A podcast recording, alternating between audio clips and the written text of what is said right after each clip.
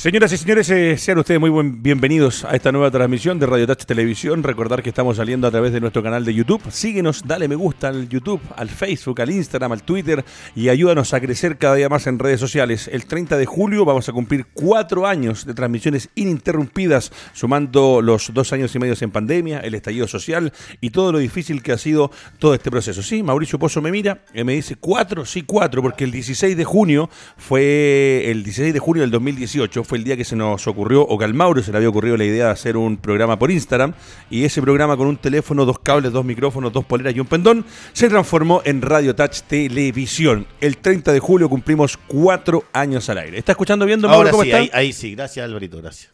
Cuatro años viniendo a la radio y es el único que tiene problemas con los audífonos, con el micrófono, con los cables, el señor Mauricio Pozo. Mauro, voy a presentar a Buses Mayorga, que es el auspiciador oficial del Doble Amarilla de Radio Touch Televisión. Un saludo a don Germán Mayorga. Hablamos hace un ratito también para ver cómo estaba la situación, porque a nivel país estamos todos complicados, pero Buses Mayorga sigue estando y sigue siendo la número uno de Chile. Transporte privado para cuando vayas a la zona sur de nuestro país, en Puerto Montt, especialistas en el traslado de tus colaboradores, especialmente la faena del salmón y por supuesto, y como no, todo lo que han viajes privados dentro de la zona con conductores y colaboradores de primer nivel para tener una grata experiencia. Buses Mayorga en Puerto Montt es la solución. Y por supuesto, y como no, si usted no maneja muy bien y necesita de repente cada cierto tiempo llevar su auto al taller porque tiene algún toponcito, algún golpecito, alguna bolladura, eh, en un lugar con 40 años de trayectoria, atendido por el dueño Rodrigo Doria y por la dueña Claudia Doria, ahí en San Ignacio 858, lo van a recibir, lo van a atender y cuando usted vaya a sacar su auto del taller va a quedar joya, maestro, va a quedar de primer nivel. ¿Joya Álvaro Guerrero no? Joya, ¿No quiere hablar? También. No, si ya está mudo, Guerrero. Está, está, está, está complicado. Los viernes es difícil para Guerrero. Bueno, eh, te voy a leer o vamos a ir revisando titulares. Hoy día nosotros no teníamos programa porque en el mes de junio, cuando para la primera parte del campeonato, con el Mauro, con Fernando, con Gilbert, con Alejandro, con Nicolás Quiero, eh, con, el, con el señor Pozo y con el equipo de Radio Touch, paramos el programa. Pero hoy día nos pareció que había que estar porque la expectativa era alta. Yo eh, debo reconocer personalmente que entrar por la ventana al Mundial no me parecía o no me parece de una manera justa y lógica. trampa, viejo. Pero eh, si es que había algo extraño, que hoy día hay instancias, ya lo vamos a ir desglosando con el Mauro, habían instancias que se podían discutirlas, hay que discutirlas. Si un equipo inscribió mal a un jugador, según el artículo 22, que es claro con respecto a la inscripción y al uso de los muchachos dentro de la cancha, hay cosas que había que analizar. Voy a partir por un titular que dice histórico. Me apoyé en todos, no hoy día yo siempre leo el diario de la tercera, pero hoy día me apoyé en todos los portales porque ha sido noticia y es, un, es una bomba que salió hoy día que reventó, que nos reventó en la cara. Eh, dice histórico de Ecuador le envía un mensaje a Chile. La única forma de ir a Qatar es ganando puntos. Eh, lo dice un jugador que es Iván Hurtado, ex defensor de la TRI y que se manifestó en torno al gran tema de las últimas horas.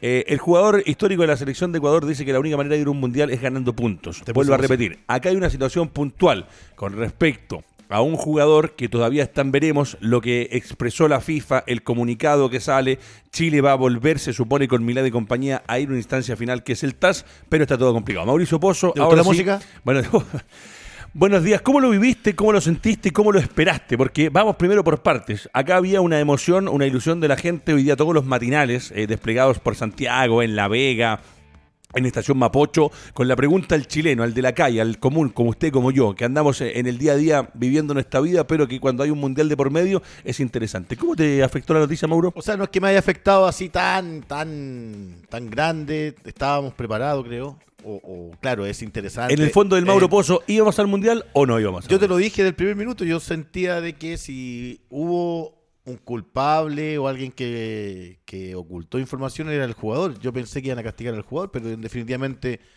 eh, Castillo y la selección de Ecuador van al Mundial. Hasta hoy día, bien decías tú, de que está la instancia de ir al TAS, pero yo ya lo veo muy complicado, muy difícil. Entendiendo las partes, los argumentos, em, lo que realizó el abogado Carleso, Carleso por Chile se jugó esa opción, hizo una presión mediática importante, interesante, muy inteligente por lo demás, el haber salido hace un par de días con todos los antecedentes que presentó. Pero nos encontramos con un portazo de la FIFA. Ojo, ah, no hay que rasgar vertidura de que si Chile iba al mundial era porque se hizo trampa, así de lateral, de literal, perdón. Pero como la, FIFA eh, argumentó que es Ecuador el que por puntos, por temas futbolísticos, por haber ganado o haber llegado entre los, entre los cuatro primeros en estas clasificatorias. Eh, no hay nada más que decir. Yo ya hoy día me enfoco a que las políticas deportivas apostemos ya a un crecimiento. Y a corregir para que esto no pase de nuevo. Ojo, como o sea, no corregir a nosotros, sí, eh, la idea es que podamos y tengamos la posibilidad de competir nuevamente. No, yo, le digo corregir en el sentido de que a nivel del fútbol, a nivel de las clasificatorias sudamericanas, en las ligas sudamericanas en particular, no pase el tema de las inscripciones mal de jugador, no pase el tema de si el jugador es de tal o cual país. Acá hay un tema puntual. Eh, con el Mauro no hemos tenido todo el tiempo del mundo para eh, ir a cabalidad con la noticia, hemos ido recabando cosas de una u otra, de un otro medio, más lo que ha salido hoy día obviamente por televisión, en los canales que están eh, transmitiendo de manera abierta. en concreto la FIFA dice no al lugar a lo que Chile había presentado con Carleso y compañía. La ilusión estaba porque Carleso tenía varios temas anteriores relacionados al fútbol, a puntos, que en algún momento incluso a nosotros nos favoreció, pero que hoy día de Frentón eh, se supone que era a las ocho y media, fue casi a las diez y media de la mañana. El portazo, como dice el Mauro, de la FIFA es en el rostro. Ahora, Mauro, eh, lo de Ecuador, por ejemplo, cuando este histórico dice la única forma de ir a Qatar es ganando puntos, vuelvo a lo mismo. La FIFA, de todo lo que Chile presentó, habrá tenido los argumentos que ya durante el día y día se van a ir desglosando, saldrá o ya hay cosas que han comunicado desde parte de la NFP, desde la gente especializada en deportes, donde lo que Chile presentó no fue acogido, por lo tanto, de una otra manera, lo que presentó Ecuador, el abogado de la Federación Ecuatoriana, deben darle a entender a la Federación Internacional de Fútbol Asociado que el jugador sí cumplía con los requisitos para estar inscrito, para jugar por la selección del Ecuador y para ir a estar en el Mundial. El programa anterior hablábamos de esta realidad, Edgardo, y eh, se entendía de que Byron Castillo no fue citado en, las elecciones sub-20 en su momento, porque todavía tenían dudas de si era o no, o estaba la opción de jugar por Ecuador. Ya después de que vieron todos los antecedentes, recabaron, recabaron, ¿está bien dicho? Recabaron, sí. Eh, eh, y buscaron información, detalles. Ahí recién fue nominado esta selección. Entonces, se jugó una opción, te vuelvo a insistir, los, los puntos los perdimos en cancha.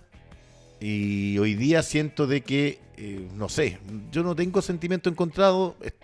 No me ilusioné mucho. ¿Sabes lo que pasa, Mauro? Que a la gente que está viendo el programa, el Mauro, el Mauro jugó por la selección, es nacido en Chile, obviamente, eh, tiene todos sus papeles al día. Alemán soy. A mí lo que me, lo que me produce, Mauro, que, a ver, para algo está la justicia. Una vez se dice que eh, la justicia tarda pero llega. En este caso se demoró, llegó en el momento oportuno.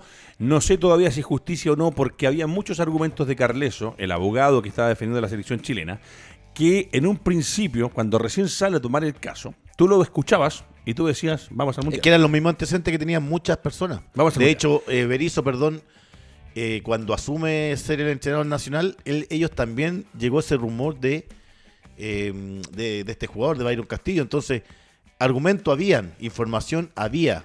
El tema es que nunca se concretó que realmente era colombiano y que eh, a la larga no podía jugar por Ecuador y por ende se le quitaban los puntos y favorecía a Chile, pero hoy queda demostrado lamentablemente para nosotros de que está todo en regla. Al TAS, te vuelvo a insistir Ricardo, mucho paño que cortar la eliminatoria anterior cuando pasó el tema de Cabrera jugando por Bolivia. Bolivia. Y ahí estaba también Carleso. Ahí, ahí se demoraron nueve meses. Claro pero en esos años eh, eran más largas las la, clasificatorias Y, no había y el mundial no estaba tan cerca a la vuelta de la esquina como también ah, pasó ahora. Claro, o sea, si nos ponemos a pensar, si somos rigurosos, hoy día estaríamos en, onda mundial, estaríamos viendo partidos del mundial porque ya estarían jugando en esta fecha. Exactamente. Tengo eh, entendiendo, perdón, tengo entendido que tanto la Federación Chilena como la ecuatoriana como la FIFA tienen muy claro que en caso de, recurrir, de recurrir. recurrir al TAS, eh, ya la determinación podría darse finalizado el mundial. Claro. O sea, ya la determina. Y muy difícil que, a pesar de que se trate de hacer una resolución de emergencia, se alcance a hacer a la hora. Oye, que habla de este cabrón, ¿por qué no lo sentáis acá? Claro, lo que pasa es que, como dice Álvaro Guerrero, que es el hombre que está atrás de los controles, eh, eh, en, eh, ir al paso hoy día, que seguramente Chile va a quemar sus cartas. Vuelvo a repetir, la FIFA dice que no ha lugar con la apelación de Chile, con lo que Chile proponía. El tema es que hubo tanta documentación que ahora, seguramente en estos momentos ya está saliendo información, habrán llegado con un certificado de nacimiento o habrán llegado con los papeles que dicen que el jugador efectivamente es o le permite su nacionalidad jugar por la selección ecuatoriana, cosa que en muchos momentos fue cuestionada. Ahora, eh, yendo al tema del fútbol como tal, es triste tener que llegar a estas instancias, es triste tener que llegar a que los equipos desciendan o, no desciendan por un papel, por una mala inscripción. Yo siempre digo, deberían haber entidades y estas situaciones como tal deberían estar controladas de tal manera que en las ligas de fútbol de los países, en los campeonatos eh, sudamericanos, Copa América o en el caso de los de la CONCACAF o en el caso de Europa, no nos pasen o no vuelva a pasar esta situación que después de que se termine una clasificatoria, de que nos nosotros en cancha quedamos fuera de la chance de ir a un mundial, empecemos a tirar ese manotazo de abogado que dice que porque este pudo ser que no nació. Muchachos, eh, hay que ponerle un poco de seriedad a las cosas, como en la vida. Usted cuando va a postular a algún trabajo, cuando va a postular a algún banco, es verdad, hay gente que también hace chanchullos, como se dice literalmente en nuestro país.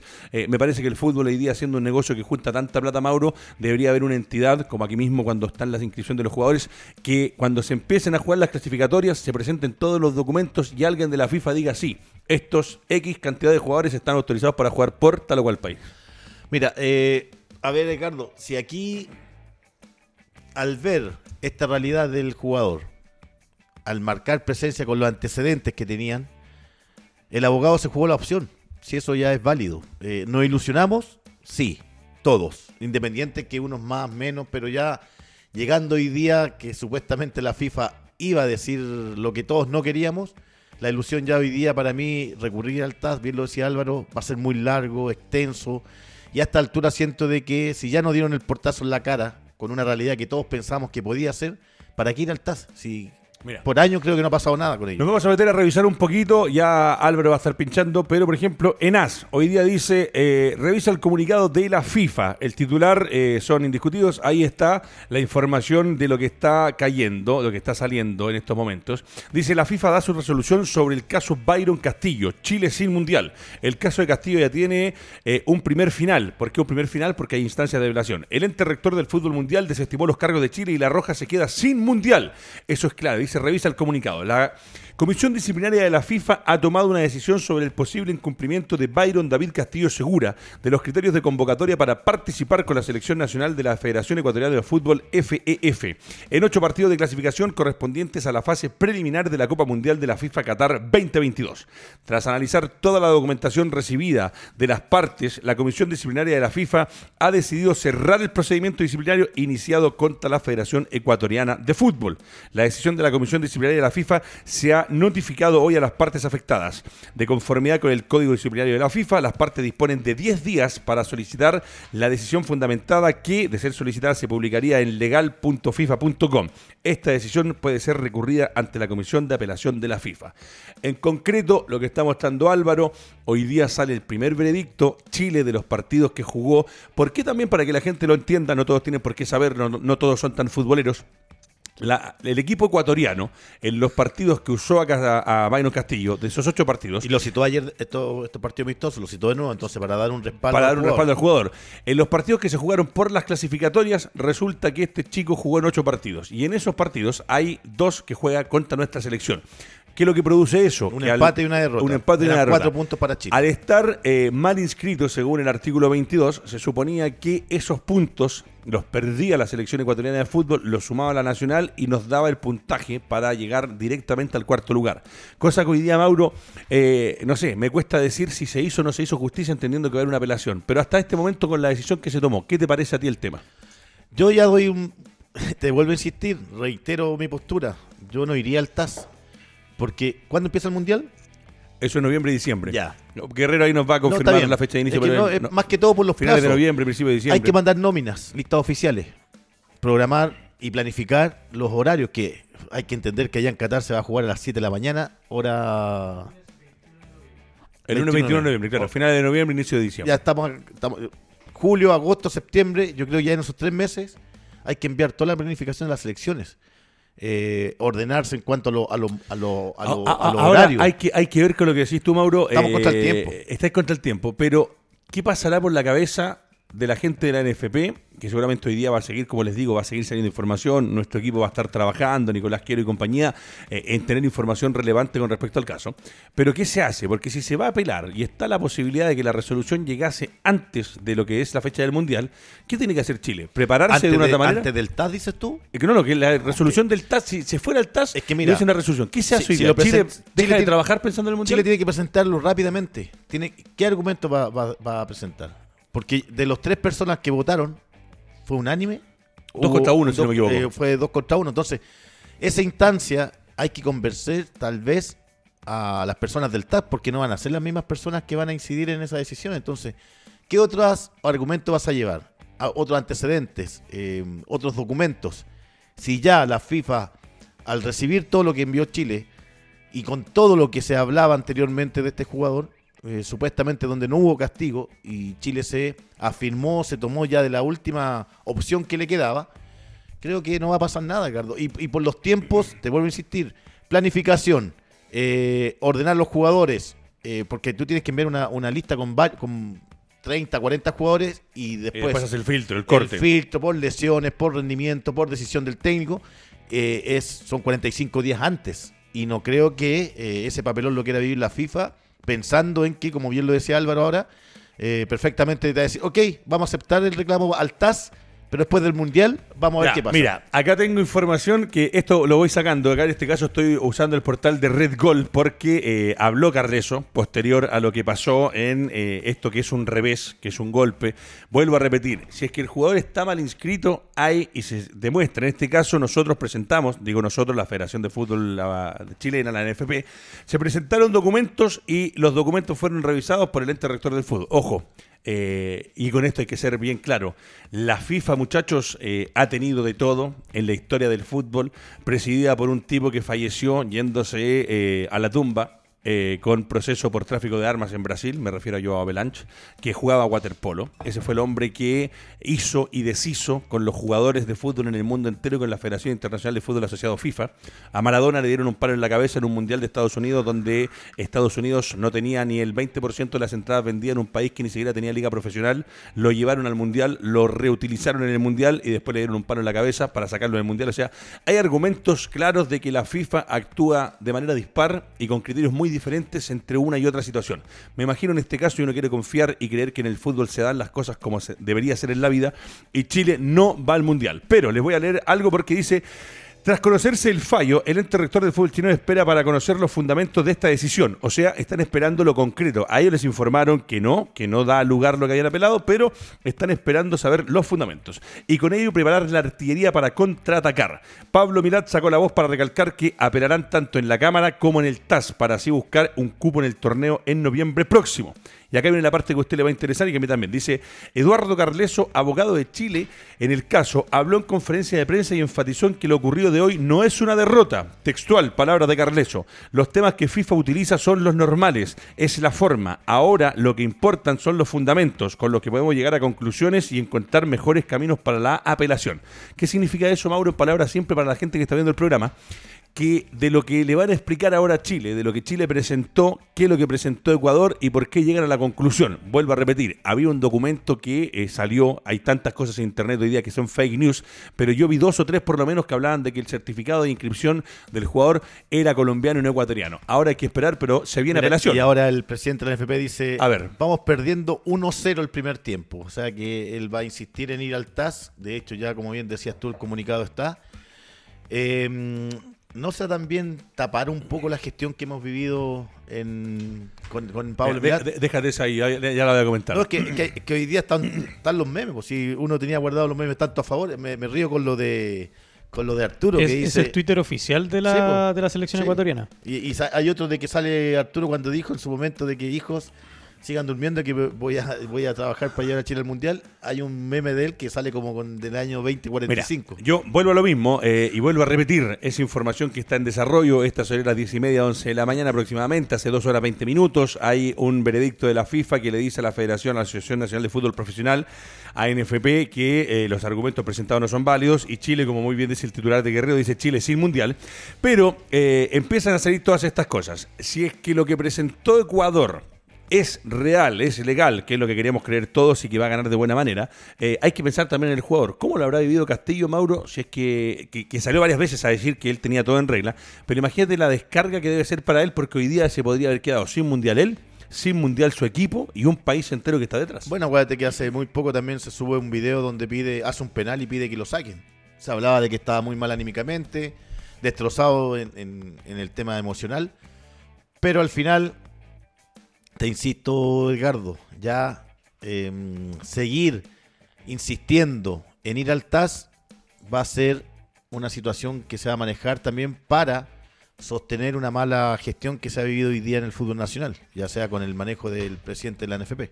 Ahora, eh, lo que dicen muchos, ojo, yo tengo varios amigos que les encanta el fútbol y te puedo citar a varios eh, que me decían que esto era lo justo, que Ecuador había ganado dentro de la cancha eh, esperando. Vuelvo a repetir, se provoca esta situación. y para nosotros que somos medio de comunicación y para todos los que trabajamos en esto también nos no, no entristece porque hay más información. O sea, vaya un mundial y tenéis dos meses, tres meses de fútbol, fútbol, fútbol, fútbol. Es distinta la sensación de vivir cuando tu equipo está jugando, de juntarse con los amigos, tomarse sus chelitas, su buen asado, su vinito, su Wisconsin es, entretenido, pero hoy día Nombró un pedazo de carne, pozo, y seis marcas o seis tipos de trago. Esa, es la verdad. El mundial involucra muchas cosas. Mira, yo quiero ir, eh, si me puede el Álvaro ayudar, eh, ahí salía la imagen de Castillo haciendo como un, silencio, obviamente, en la cuenta oficial de la Federación Ecuatoriana de Fútbol. Eh, la presión que debe haber tenido el jugador. ahí está. Ecuador también ocupó lo suyo. O sea, hay que entender que la Federación Ecuatoriana de Fútbol, quiero creer yo, que cuando llama a Castillo es porque sabía que podía jugar. Ahora lo que dijo el Mauro, hay situaciones de equipos que en algún momento, no recuerdo bien si lo quisieron contratar a Castillo o lo quisieron inscribir a Castillo y no lo inscribieron porque en los documentos habían cosas que le parecían extrañas. Esto se produjo en algún momento antes de que jugara por la selección y después gatilla y revienta cuando ya está jugando por la selección ecuatoriana. Ahora te vuelvo a preguntar, Mauro, la descarga para el jugador como tal, porque estos meses que vivió... Está feliz, o sea más en lo emocional y también que se encuentra con una cobertura mediática que es en todo el mundo. No solamente, si ayer se hablaba, ayer antes de ayer, que em, una información que salió de México, que Chile iba al Mundial y después en la tarde salen los mismos protagonistas diciendo que le habían tergiversado las cosas, que habían escrito mal, que al parecer el periodista estaba haciendo la práctica. Eh, te das cuenta, entonces. yo te puedo decir que ayer, ayer, cuando uno, dentro de todo, nos manejamos un poco en el mundo del fútbol, eh, yo siempre tuve la sensación de que al Mundial no íbamos. Pero ayer, de personas cercanas a entidades y empresas importantes del país o del mundo con respecto a indumentarias deportivas, con respecto a casas o multitiendas, había en el aire ayer, y se habló mucho durante la tarde, entre filtraciones de lo que había sido el resultado que iba a entregar hoy día la FIFA, habían muchos, y te, podría decir tres grandes, tres, eh, tres conglomerados grandes a nivel de indumentaria deportiva y eh, artículos electrónicos, que decían que había una chance o que Chile estaba casi clasificado. Ahora voy a ir un poco a lo que sienten los ecuatorianos. Dice, Chile nos pisoteó, por eso festejamos el fallo de la FIFA. ¿Quién habla? ¿Quién lo dice? Lo dice Francisco Egas, que es el presidente de la Federación Ecuatoriana de Fútbol, que encabezó una conferencia de prensa luego que la FIFA tomó la decisión. Dice Francisco Egas, presidente de la Federación Ecuatoriana de Fútbol, encabezó una conferencia de prensa tras el fallo de la FIFA en torno al caso Byron Castillo. Se ha hecho justicia deportiva, fue la reflexión del timonel. Dice, dormíamos tranquilos sabiendo que habíamos sobrado bien, que todo lo que habíamos hecho respetando los reglamentos, las decisiones de nuestras autoridades. Seguimos celebrando que Ecuador vaya a la Copa del Mundo. Y dice, cuando llegamos a la federación dijimos que se podía ganar en la cancha, pero haciendo las cosas bien fuera de ella. Y en este caso no ha sido la excepción. Creo que hemos hecho una defensa tranquila, cargada de razón, y por eso es que Ecuador jugará su cuarta Copa del Mundo. Vuelvo a lo mismo. Eh, en el fútbol se ha hecho trampa eh, y hay que irse a, mundiales juveniles, sobre todo con los equipos africanos, que me imagino el Mauro se acordará, cuando equipos como Nigeria, como Camerún, te inscribían cabros de 23 años, con casi que estaba con la señora de la familia viéndolos en la tribuna y jugaban por la sub-17. Eh, me parece que, en el caso de una selección adulta, de una selección nacional, Mauro, era muy difícil, o es muy difícil, a no ser que se demuestre en el TAS lo contrario, que Ecuador haya inscrito a un jugador. ¿Con qué necesidad? ¿Por qué? Te lo voy a decir y con mucho respeto. Eh, Castillo es un chico que va a ir a un mundial. Castillo es un chico que ayudó en ocho partidos a la selección ecuatoriana a estar dentro de los cuatro primeros que clasifican de manera directa. Pero, eh, ¿qué necesidad tiene Ecuador de inscribir un chico como Castillo? Porque Castillo no es ni Pelé, ni Maradona, ni Garrincha, ni Di es un chico más dentro del universo de jugadores. sí, pero su entorno, el colectivo, te da indicio que es una buena selección, por algo clasificaron para, ir al mundial. Me refiero a que Ahora, era, era como, vamos a inscribir mal a este para ir a un mundial, porque no era que Castillo era Castillo y 10 más. Después de haber jugado con Corea y con Túnez, estamos sobre para, para eh, Venezuela, estamos sobre Ecuador, estamos sobre Paraguay, sobre Colombia. En cuanto a nombres, sacando a los jugadores de la generación dorada. Eh, claro, a lo mejor si a la selección, ¿qué, podíamos hacer? Eh, ¿Participar? Íbamos a competir. Yo creo que hoy día, te insisto, hay que ordenar el proceso de nuestra selección, de nuestro fútbol nacional y enfocarnos a, competir ya definitivamente. Mira, acá me llegan mensajes de gente que está viendo el programa. Eh, Gabriel Zamora, con nombre y apellido, me dice: Lo que sucedió es lo justo, no merecíamos ir al mundial, bien por Ecuador. Chilenos que hoy día te dicen que eh, lo que pasó o la resolución final de la FIFA es lo correcto, que es lo que debería haber sido. Las cosas se ganan en cancha. Vuelvo a repetir: si se utilizó de mala manera un jugador inscrito, eh, no sé bien la situación de cuando llega Castillo, si es que no fuese ecuatoriano Colombia. Tampoco logro entender que si el jugador lleva años en Ecuador no lo hayan nacionalizado. Hay tantas formas de tener distintas alternativas. Algo me quiere decir Guerrero. A ver, ¿qué tenemos Guerrero? Me preguntaba, o sea, comentaba sobre lo que había ocurrido en su momento con Emelec. Cuando se dio sí, Emelec, correcto. Bueno, lo que comenzó, todo comenzó con Byron Castillo, que él se formó en un equipo que se llama el Norteamérica, un equipo menor que forma jugadores y que ya tenía 73 casos de irregularidad en la identidad de jugadores. ¿Cuántos? 73. Eso es, eso está es locura. Salieron campeones 73 veces. claro. Y, eh, él se iba a ir a préstamo a Emelec. Emelec rechaza la posibilidad de llegar a préstamo de Bayron ¿Por qué? Por los papeles. Porque no se tenía claro la nacionalidad. No se tenía. A ver, lo que preguntaste tú, el tema de, la, de, la, de si tenía nacionalidad o no entregada. Nunca estuvo en disputa si él tenía, era nacionalizado ecuatoriano o no. Siempre estuvo en disputa que él, Ecuador, argumenta, y lo mismo que él es ecuatoriano. Por eso nunca estuvo en disputa si es que él tenía o no la nacionalidad. Se entiende. Él efectivamente, los papeles, como, como más dicen, eh, fue nacido en Tumaco, bien lejos de la frontera con Ecuador. Pero, eh, como te digo, nunca estuvo en disputa si él tenía o no la nacionalidad. Lo que argumenta es que él es derechamente ecuatoriano, no necesitaría ninguna nacionalidad. También tuvo un episodio en un sudamericano jugado acá, donde también... Ahora, pero perdón, a ti no te provoca, eh, Álvaro Guerrero, me refiero a nuestro controlador, nuestro director y productor, ¿no te hace ruido que ya un equipo de propio Ecuador, que es el MLE, con el equipo más grande de Ecuador, haya tenido estas dudas en su momento? Porque por eso todos los argumentos de la FIFA hoy día hay que leerlos y ver, porque un equipo ecuatoriano lo dijo, más allá de lo que nos cuenta Álvaro, que es ridículo, o sea, 73 veces que haya una institución o algo que, que tenga problemas por inscripción, pero ¿no te parece a ti personalmente que algo algo se presta para tener la ilusión porque está pasando algo y a un equipo ecuatoriano le dice no lo voy a inscribir por esto? O sea, no, por supuesto me parece raro, pero si finalmente eh, Byron ha continuado jugando, tanto en otros clubes, en Barcelona, Guayaquil, en la selección, algo tiene que ver ahí que tienen que estar muy seguros. Me gustaría ver, no sé si va a salir o no, finalmente algún documento que acredite la nacionalidad de él. Eso es, porque eso es lo que yo creo que toda la gente está esperando. Si hay documentos que acreditan, que los presenta Carleso por lo menos como evidencia, donde se acredita que él es nacido en Colombia, ¿dónde está el documento que acredita que él es nacido en, Ecuador? Claro. el... Bueno, estamos siempre mirando activo las redes sociales. Hay 10 días para apelar al TAS. 10 días, son 10 días. Ahora, me imagino también, Mauro, vamos a ir una pausa en 120 segundos más, pero me imagino también que esta apelación, como dice el Mauro, la apelación la debe, la debe tener Carleso preparada, o sea, la pueden preparar el día mismo. Carleso? no, porque ya a esta altura ya no, te insisto, no. Pero bueno, yo me imagino que si va a haber una apelación va a ser hoy día mismo. Mañana van a decir, ¿saben qué muchachos? La apelación estaba lista porque me imagino que si van a un tribunal como la FIFA, yo es como cuando uno a la Haya que tenéis que ir preparado para el ganar y el revés. Me voy a inscribir al equipo que dijo ahora el Álvaro para jugar. Todavía están con sus 20. Jugar.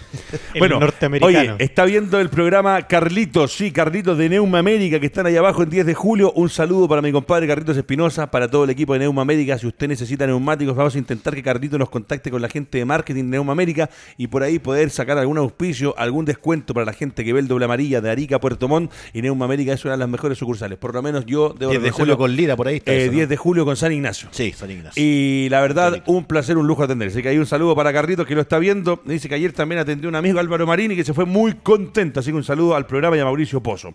Muchachos, seguimos avanzando. Vamos a ir a un corte comercial. A la vuelta, al retorno, al regreso, hablamos un poquito de lo que fue el Chile-Corea que nos analizamos, el Chile con Túnez, que es una nueva derrota, y esto que está pasando con la selección de Berizzo, que eh, se ve complicado, pero muchachos, calme, tranquilidad. Si no vamos al Mundial, este equipo hay que dejarlo trabajar.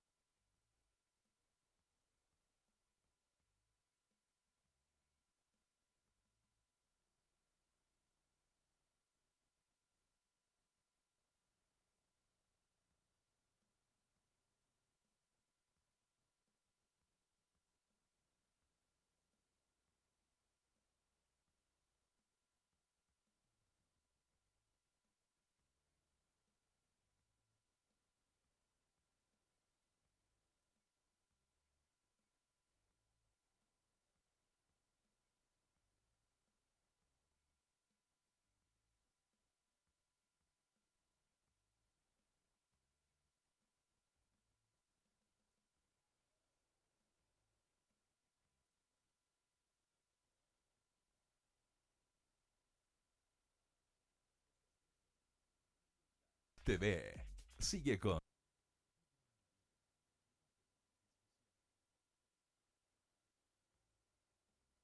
Estamos de retorno, estamos de regreso. Eh, lo, conversamos Están buenos los memes. Están buenos los memes. Lo conversamos con el Mauro también. Eh, sigo recibiendo mensajes de gente que ve el programa. ¿Ecuador? Agradecer a Arica TV en Arica, a Iquique TV en Iquique, a Cool TV en Valdivia, a Radio América Televisión en Coquimbo, La Serena y Ovalle, a Nativa Televisión en Talque y Santiago, eh, a TV8 en Concepción y los alrededores, a Vértice TV. Estamos hoy día intentando también recuperar o volver a traer a Patagonia, Radio Patagonia Televisión. Se han ido sumando canales regionales a lo largo y ancho de nuestro país y va llegando gente que conversa a través del Facebook, a través de los Facebook de los canales y a través del Facebook nuestro. Eh, hay, eh, hay una disparidad de lo que piensa la gente y es entendible, es válido. Unos quieren ir, otros ah, no, están enojados. Algunos quieren ir y muchos quieren ir. Pero mira, no lo voy a leer entero porque es un texto largo, pero hay un amigo Rodrigo Amigo en particular, así se llama, que dice que eh, lo que le provoca a él el tema de la eliminación de Chile es que era una selección o un equipo que según él ve desgastado, que la reacción de lo que tendría que haber hecho Berizzo para armar un equipo de emergencia y volver a conformar un equipo puede hacer que este proceso que se está reiniciando hoy día haya traído consecuencias. ¿Y sabe qué? Puede ser, porque hoy día si Chile le hubiesen dicho que vamos al Mundial, eh, el llamado hubiese sido evidentemente para Claudio Bravo, para Arturo Vidal, para Alexis Sánchez, para Eduardo Vargas, para todos, Charles Aranguis, o sea, haber vuelto a juntar a esta selección que son los que tienen experiencia, porque a un Mundial no se puede ir a improvisar. Y por otro lado, hay gente que dice que le hubiese gustado ver a esta selección en el Mundial, pero que Berizzo hubiese llevado Mauro este equipo de recambio, que lo hubiese, lo hubiese hecho o lo hubiese tirado a los leones, como se dice, pero con algunas incrustaciones de jugadores que todavía están para rendir y haberlos llevado y así partir el proceso. Eh, ¿Qué te deja a ti? ¿Cuál es el apellido de él? Rodrigo Amigo. Cuando se junta con la familia son muchos amigos. Yo le, quiero pedir otra vez perdón a la gente. Yo le quiero pedir perdón a la gente porque Mauricio Pozo para mí es, junto a Valdemar Méndez y Cristian Basaure, los tres mejores comentaristas de fútbol. Y sentado en un programa, seguramente Pozo es el mejor. Pero en la parte de humor, las disculpas son del director de Radio Touch y del medio de comunicación, Mauricio. Malo para la talla, güey. Eh, ¿Cuál es la pregunta? No, con respecto a que hay, ah, gente que dice que el equipo podría haber sido que fuera, pero le hubiese quebrado el proyecto, el proceso averizo de iniciar un proceso nuevo, entendiendo que si vas al mundial había que llamar a la vieja camada. Es que si te pones a pensar, Ricardo, él llega cuando ya la nómina estaba hecha. Él alcanzó, si no me equivoco, entre 5 a 6 jugadores que él los llama eh, lo sube al avión y se va a la selección. Después tuvo algunos temas COVID, que son los nombres que ya sabemos que fueron autorizados por los mismos jugadores. Eh, Pavés, eh, Tapia. Sí, creo que está y se me olvida el otro. ya me voy a acordar. Bueno, y después, con las edades, está Gary Medel, que, tiene, que él quiere participar. Paulo con, con Kusevich, que deben estar cerca de los 26, 27 años. Ronnie Fernández, que hoy día jugó 31 años aprox. y después eh, Mena, otro jugador con mucha experiencia. Pero yo hoy día voy a criticar a, a Berizzo la próxima, los próximos partidos porque ahí ya va a tener el conocimiento para poder definir quiénes son los, los seleccionados. Ahora, Averizo, y vuelvo a repetir, el otro día muchos hablaban de que eh, mientras no tenía esta respuesta, mientras no tuviese la respuesta que salió hoy día, en el día de hoy, eh, hablando del 10 de junio del 2022, eh, él estaba trabajando con incertidumbre, y ahí uno lo puede entender de la nómina, de a quién llevar, a quién no llevar, jugadores que por ahí venían desgastados de ligas europeas competitivas, pero hoy día, como dice el Mauro, vamos a meternos en un ratito en el partido de Chile 0 Túnez 12, pero claro, ahora si Berizzo entiende y no hay apelación que valga y Chile está fuera del Mundial, el trabajo trabajo del Toto Berizo es que los jugadores que están hoy día siendo parte del proceso se preparen para la próxima Copa América, que viene antes del próximo Mundial, como todos en Sudamérica lo entendemos, y de ahí de eso, en más, ver un equipo de proyección. Y si hay que ir sacando a estos jugadores que ya nos dieron tanto y hay que agradecerles eternamente, entender que vienen los de recambio, porque uno ve el promedio de las edades de las selecciones o de las nóminas que van a ir al Mundial y estamos a años luz con la selección que nosotros hoy día tenemos, que fue lo que le pasó en un momento a Paraguay, que no tenía recambio, a Colombia en un momento que no tenía recambio, ni hablar de Bolivia, que murió con los viejos estandartes y es parte de. Ahora se está jugando, imagínate, la final, no es Esperanza de Toulon, ¿cierto? ¿Cómo se llama ahora Álvaro? Maurice Rebello. Maurice Rebello. Está jugando la final Francia con Cosa que no me gusta, que no me parece, porque la Esperanza de Toulon era un... Está bien, pero Chile, ¿por qué no fue a participar? ¿Por qué desistió de esa...? y está haciendo microciclo, eh, entonces... No, no, no, son invitacionales. No le llegó la invitación a Chile. ¿Estás seguro? 100% seguro. Le llegó. Yo creo, yo, yo leí que le llegó la invitación, pero no aceptaron. Yo tengo entendido que no se le envió. Busque la información y la, la información la yo, yo entiendo que sí, porque eh, es una crítica importante. Si, si, si llegó la, invitación y no se aceptó, mamita querida por Dios, viejo, hay que aprovechar Yo hoy día con Berizzo necesito que él muestre un estilo, un trabajo acorde a lo que él quiere con su metodología. Mira, acá se discutió en un momento y lo discutimos con Astengo, lo discutimos con Gilbert, lo discutimos con Alejandro Cortés, lo discutimos contigo. ¿Dónde están ellos? Es necesario, no van a tu lobby, no van al programa, no. Es necesario, Mauro, que un técnico hoy día, como lo que acaba de decir tú, Berizzo, llegue y nos diga y les diga a la gente, esto es lo que vengo a hacer, o el técnico, como lo hemos discutido, porque acá hay algunos que dicen, sí, quiero escuchar lo que el técnico va a decir o lo que el técnico va a proponer. Otros dicen, no, tiene que trabajar tranquilo y lo vemos cuando sale la cancha. ¿A ti te gustaría que Berizzo hoy día diga, esta es la idea que tengo con la selección? Es que si tú lo enfocas en los trabajos que hubo en su momento con Bielsa, donde fue el ayudante, después con, con Borgi, eh, con San Paoli, Pisi, jugaron de una forma, ¿cierto? A mí Pisi agarró el vuelo de lo último que dejó la ola. Ojo. Eh, después se ha criticado mucho el trabajo de las artes y de Rueda. Pero hoy día, el trabajo que hace Berizzo es muy distinto a lo que trabajaba Bielsa. De, de, intenso, de salir a buscar. Él tiene otra propuesta. Él tiene una idea de juego distinta. Él le gusta mucho la posesión, le gusta la salida hay, de Hay que entender que de lo que nosotros tuvimos con Bielsa, el único que se acerca o se asimila sí, es San, San y, con ellos. El resto fueron los que le manejaron el auto a Bielsa, los que le llevaban el café a Bielsa, los que le ilustraban los zapatos a Bielsa, y que acá se piensa que cada uno que compartió con Marcelo Bielsa eh, puede trabajar y jugar como él. Marcelo Bielsa hay uno solo, menos mal. Eh, y por ahí lo que dice el Mauro, ahora hay que esperar a qué es lo que va a hacer Berizzo. Si no hay apelación o si la apelación falla, yo creo que lo que dice el Mauro, lo que dice mucha gente, hay que concentrarse, muchachos, en mejorar lo mostrado.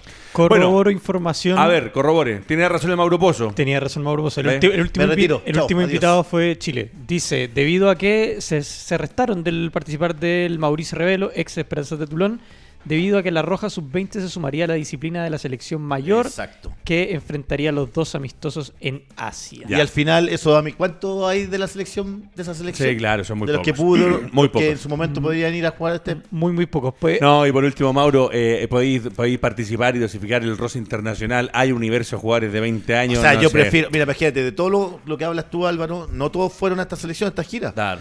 ¿Qué pasa con estos jugadores? Están en microciclo. mira lo distinto que es un microciclo. A diferencia de un torneo con Rose.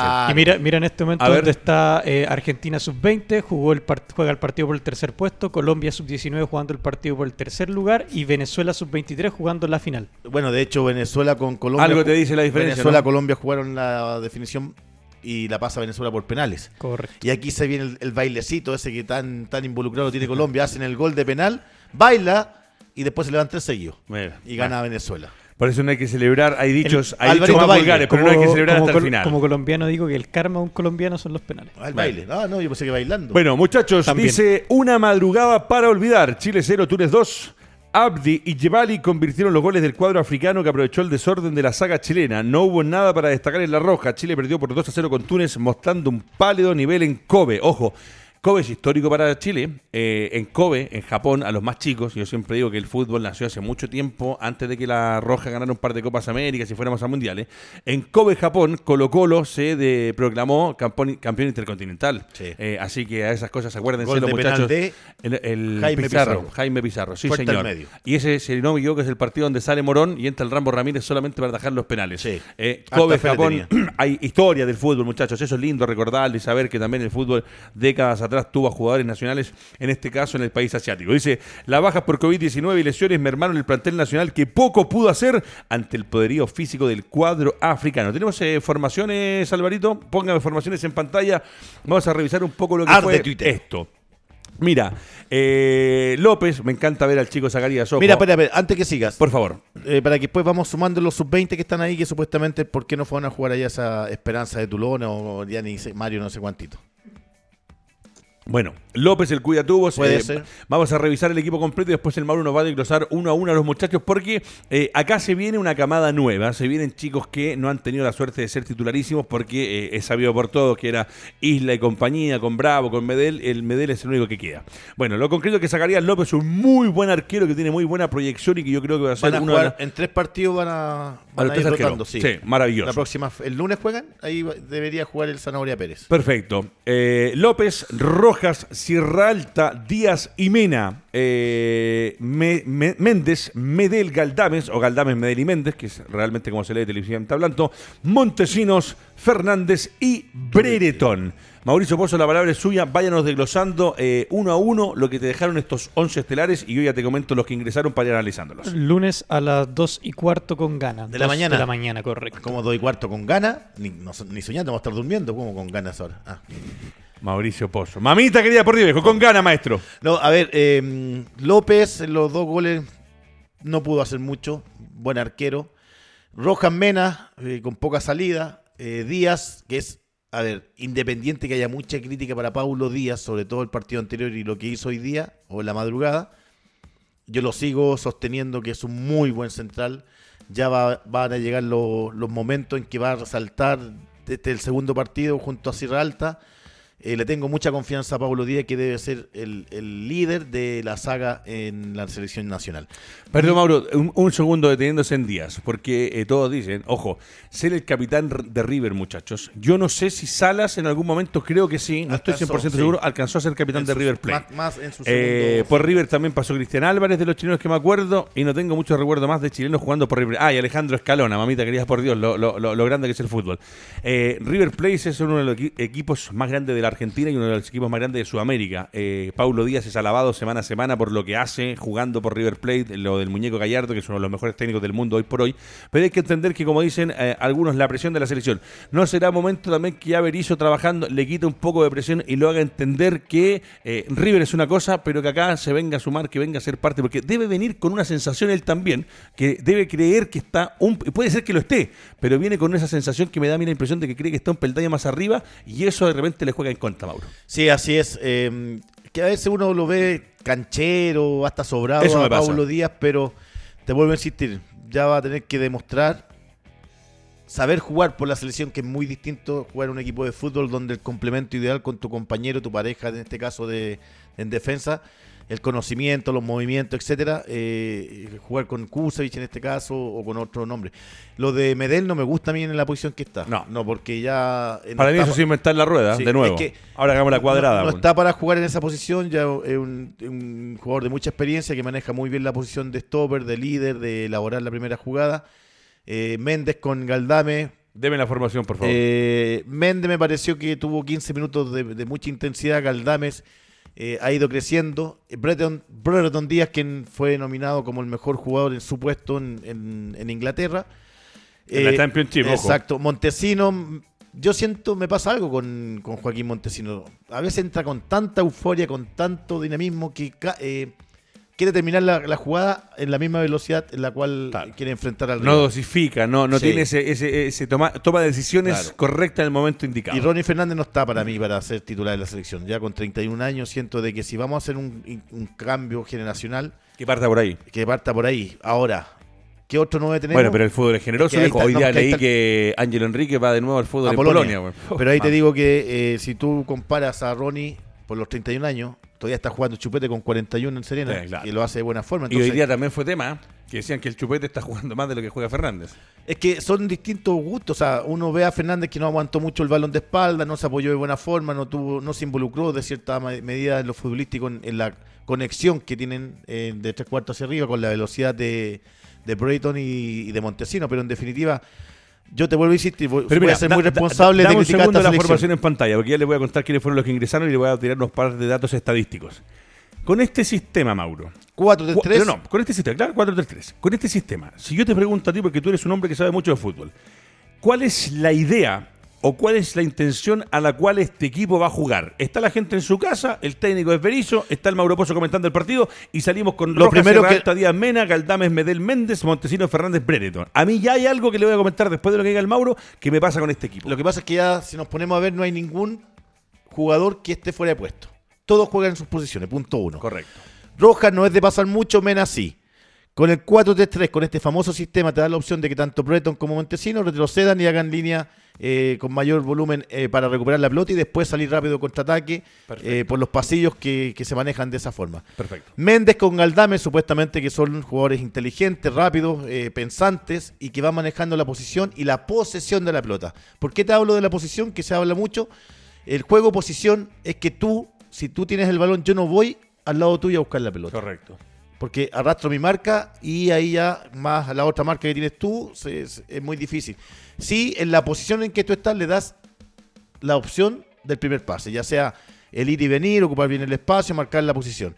Y de cierta forma hoy día, y te vuelvo a insistir lo que te dije recién, eh, yo no voy a criticar abiertamente hoy día la selección porque muy poco trabajo. No, está partiendo. Y, por lo otro de que cuando Berizzo de su nómina, él de su nómina, ahí sí ya realmente con más tiempo de trabajo tal vez, y con lo que tú bien dices, esperemos que hoy día se abran a ir a ver, a, que vayan a ver a los jugadores a provincia, eh, in situ, presencial y que ahí tengas otra, A mí lo único que me deja este equipo, que eh, vuelva a entender, eh, eh, Berizzo no es Bielsa, está muy lejos de serlo y no juega como Bielsa, para algunos que dicen no, es que trabajó con Bielsa, trabajó con Marcelo Bielsa, pero era eh, un asistente, un ayudante, dejémoslo jugar a lo Berizzo, a ver qué es lo que puede hacer con la selección. Pero yo busco, a ver, ¿quién, es, quién sería en este caso el que habilita, el que alimenta, el que genera fútbol para intentar hacerlo jugar a Montesinos y meterle un pase en profundidad? Bredeton, Fernández, ¿quién lo habilita? Medel Galdames, uno de esos dos, ¿tiene la chapa o puede hacerse cargo de esa función? Hay que darle más continuidad. Si tú ves a Méndez del, partido, que uno lo ve permanentemente en un español, es muy distinto. Si te pesa la camiseta, es otra motivación, hay ansiedad, nerviosismo.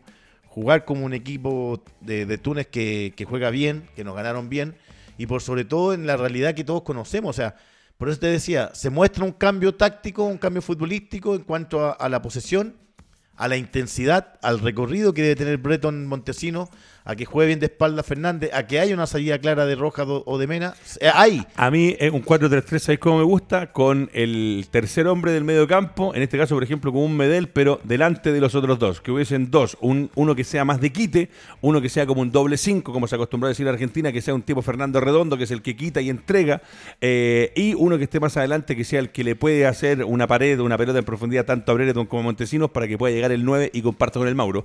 Eh, Fernández, con 31 años, no sé si está para titular de la otro sería? ¿Tendrías que no, sacar ahí? No, no, sí, hoy, día, por eso te digo, pensando en un modelo, pero esto es lo que tenemos hoy día. Porque no si te pone a ver, si uno saca a Medel, que es básicamente lo que hizo en su momento, ¿te acuerdas Bielsa cuando llevó a Marcelo Sala, sobre todo a esos partidos los últimos, donde hizo Uruguay. en Uruguay, exacto. Él dijo, lo llevo para que canalice un poco su experiencia, tenga manejo de grupo. Pero, pero tú, tenés, razón. O sea, eh, si, si, lo de Berizzo era por, por, la historia, por lo que corresponde, ojo, yo ahí también separo. El jugador está o no está para jugar por la selección. Y ahora tú pondrías a los que faltan, a Charles, a Claudio, a Vidal, a Vargas. por eso digo, a no, yo como no hay mundial, yo hoy día ya empezaría a armar un equipo base que nos dé la posibilidad de la próxima Copa América, o estos jugadores van a tener casi dos años más, que sea un equipo de recambio. ¿Y cómo la manejas ahí? Para que también ellos te aporten un poco en la experiencia de un ¿Sabe cómo lo haría yo? De, a medida de ver dónde están jugando y qué continuidad están teniendo. Porque, si vamos a tener a Sánchez de que está en la banca y no jugó 10 eh, partidos seguidos. Se dice que Sánchez tiene una oferta concreta de Galatasaray, pero él se quiere quedar en España. Dicen que el Sevilla, pero está muy lejos porque el Sevilla hoy día quiere bajar el promedio de edad. Claro. Eh, se, dice que el 99% Flamengo ya estaría listo. A Vidal. Vidal. Renovó Claudio. Charles, que es no, ese, ese, número puesto. Bueno, vamos a revisar algunos numeritos y les cuento quiénes son los que entraron porque ya no, se nos va yendo de las manos el, programa otra vez. 15 remates al arco tuvo Chile, ojo, de los cuales 4 fueron entre los tres palos. 9 tuvo Túnez, de los cuales 4 fueron entre los dos palos. Eh, acá viene un tema y lo voy a volver a decir, y acá lo ha dicho Tengo, lo ha dicho Pozo.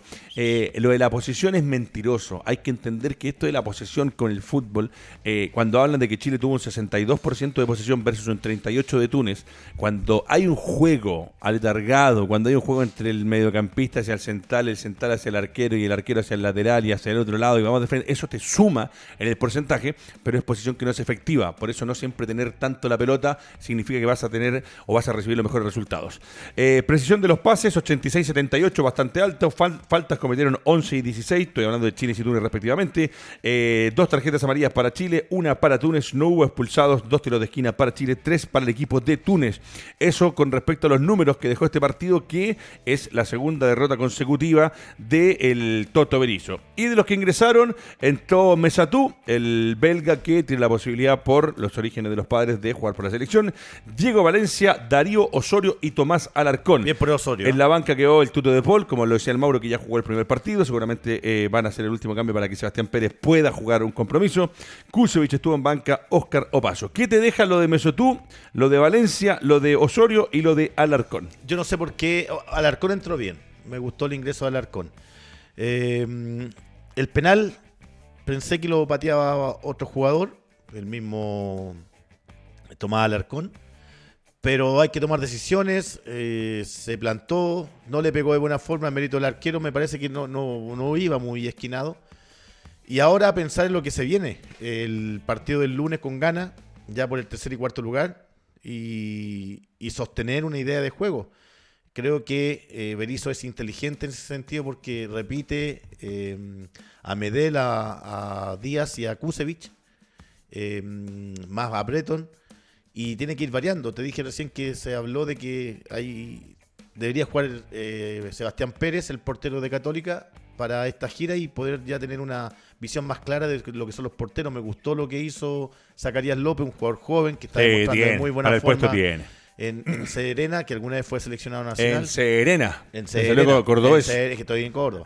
Entonces, lo, que importa acá, y reiterar de que Berizzo conoce el paladar futbolístico chileno, sabe cómo reaccionan ante conversaciones y en lo táctico perfectamente ya debe implantar su idea. Perfecto. Bueno, eh, ahí está un poquito el análisis. Está la tabla de posiciones de cómo queda este grupo, ¿no? Que esta, esa está la Copa Kirin, que se juega en Japón. Una copa también que tiene eh, su historia, muchachos. Hay que, hay que aprovechar cada instancia de certámenes internacionales, de copa, donde van a ver con roce.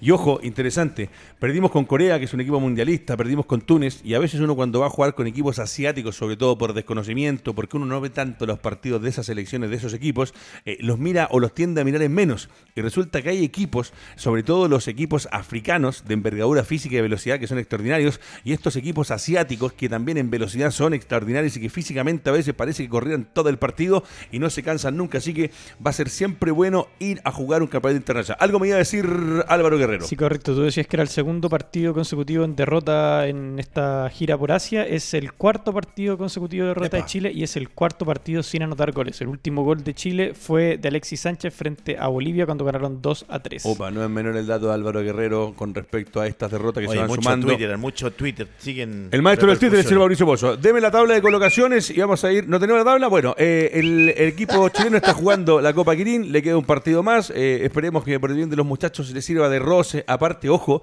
eh, también Mauro, a ti no te tocó viajar por Asia. ¿O sí? Asia no. Sí, pero me imagino para los chicos, aparte de los partidos del fútbol, la experiencia, la experiencia, el horario, la cultura, después la vuelta para el jet lag. Bueno, muchachos, ¿cuántos minutos nos van quedando Álvaro Guerrero? Nos quedan dos minutos. Se está jugando eh, o se va a dar continuidad a lo que es la Copa Chile. El torneo nacional está detenido. La U confirma que va por Neri Domínguez. La grúa de pases se está moviendo. Ya el próximo lunes Alejandro Cortés y Solari ya definitivamente no va a México. No va a México. A se América. Queda, se queda en Colo Colo por lo que yo tengo entendido. No quedó muy contento el pibe. ¿eh? No, pero ¿sabes qué? Yo creo que si, si sigue Colo Colo haciendo una buena temporada, a final de año puede ser que tenga un mercado incluso mejor o más interesante que el mexicano. Porque él quería irse a México y después... Lo económico. y después saltar. Y después te palo en la cabeza que te dan, no sé si lo vaya a poder cambiar el chip y que permanezca concentrado. Capaz que se enoje y no quiera entrenar, no, sé. Es difícil, es difícil el sentimiento. Pero bueno, muchachos, estamos llegando al final te, del... tengo una corrección. no, no, hay, no hay tabla de posiciones de la Copa Quirín porque la Copa Quirín son semifinales y final. Ah, pues perfecto. okay. que ganó, clasificación pasa y sigue. Muy bien, Álvaro Guerrero. Pero ha tenido que, dos correcciones Guerrero hoy día, por lo tanto, no, no, eh, será el castigado me, el y que me pidió tabla de posiciones fue Edgardo Díaz. Ah, ya, perfecto. La final será entre Japón y Túnez el mismo martes, pero a las 5.55 de la mañana. Perfecto. Bueno, ahí está la información. Ah, vamos a ver. Muchachos, nosotros nos comenzamos a despedir con el Mauro, siempre es un placer. Quisimos hacer hoy día este especial porque teníamos otras cosas en carpeta, pero hablar de no de la noida de Chile Mundial, los motivos que están, la apelación que viene, era creo que como programa programa de fútbol eh, importante y relevante contar con la presencia de ustedes y nosotros en el estudio. Sí, maestro, nos despedimos, nos vamos. Será hasta lunes, pero antes decir que Buses Mayorga presentó lo que es el doble amarilla. Buses Mayorga, auspiciador oficial de Radio Touch Televisión. Recuerda, suscríbete a nuestro canal de YouTube, dale me gusta a nuestra fanpage en Facebook, dale me gusta a nuestro Instagram, sigue nuestro Twitter y podrás relacionarte con nosotros en todos los aspectos que tenemos de cine, arte, cultura, música y entretención. Buses Mayorga, auspiciador oficial de Radio Touch Televisión. En Puerto Montt, especialistas en el talado de tus colaboradores. Y ahí está en pantalla ya, Garaje Doria, si usted tiene, tiene que arreglar su auto o por ahí tiene un proyecto que hoy día hay tantos programas en internet, en el cable, de comprar un auto, un cacharro, como le digo yo, y dejarlo nuevo, refaccionarlo, reacondicionarlo. Eh, Garaje Doria es el lugar. Lo mejor en pintura y desabolladura para tu vehículo. www.garajedoria.cl San Ignacio 858 Santiago. De lunes a viernes, de lunes a jueves de 8.30 a 18 horas. y el viernes sí, más temprano porque Rodrigo Doria también manda a sus muchachos, a sus colaboradores más temprano para la casa, hasta las 4. Nosotros, hasta el lunes. Que tenga un buen fin de semana.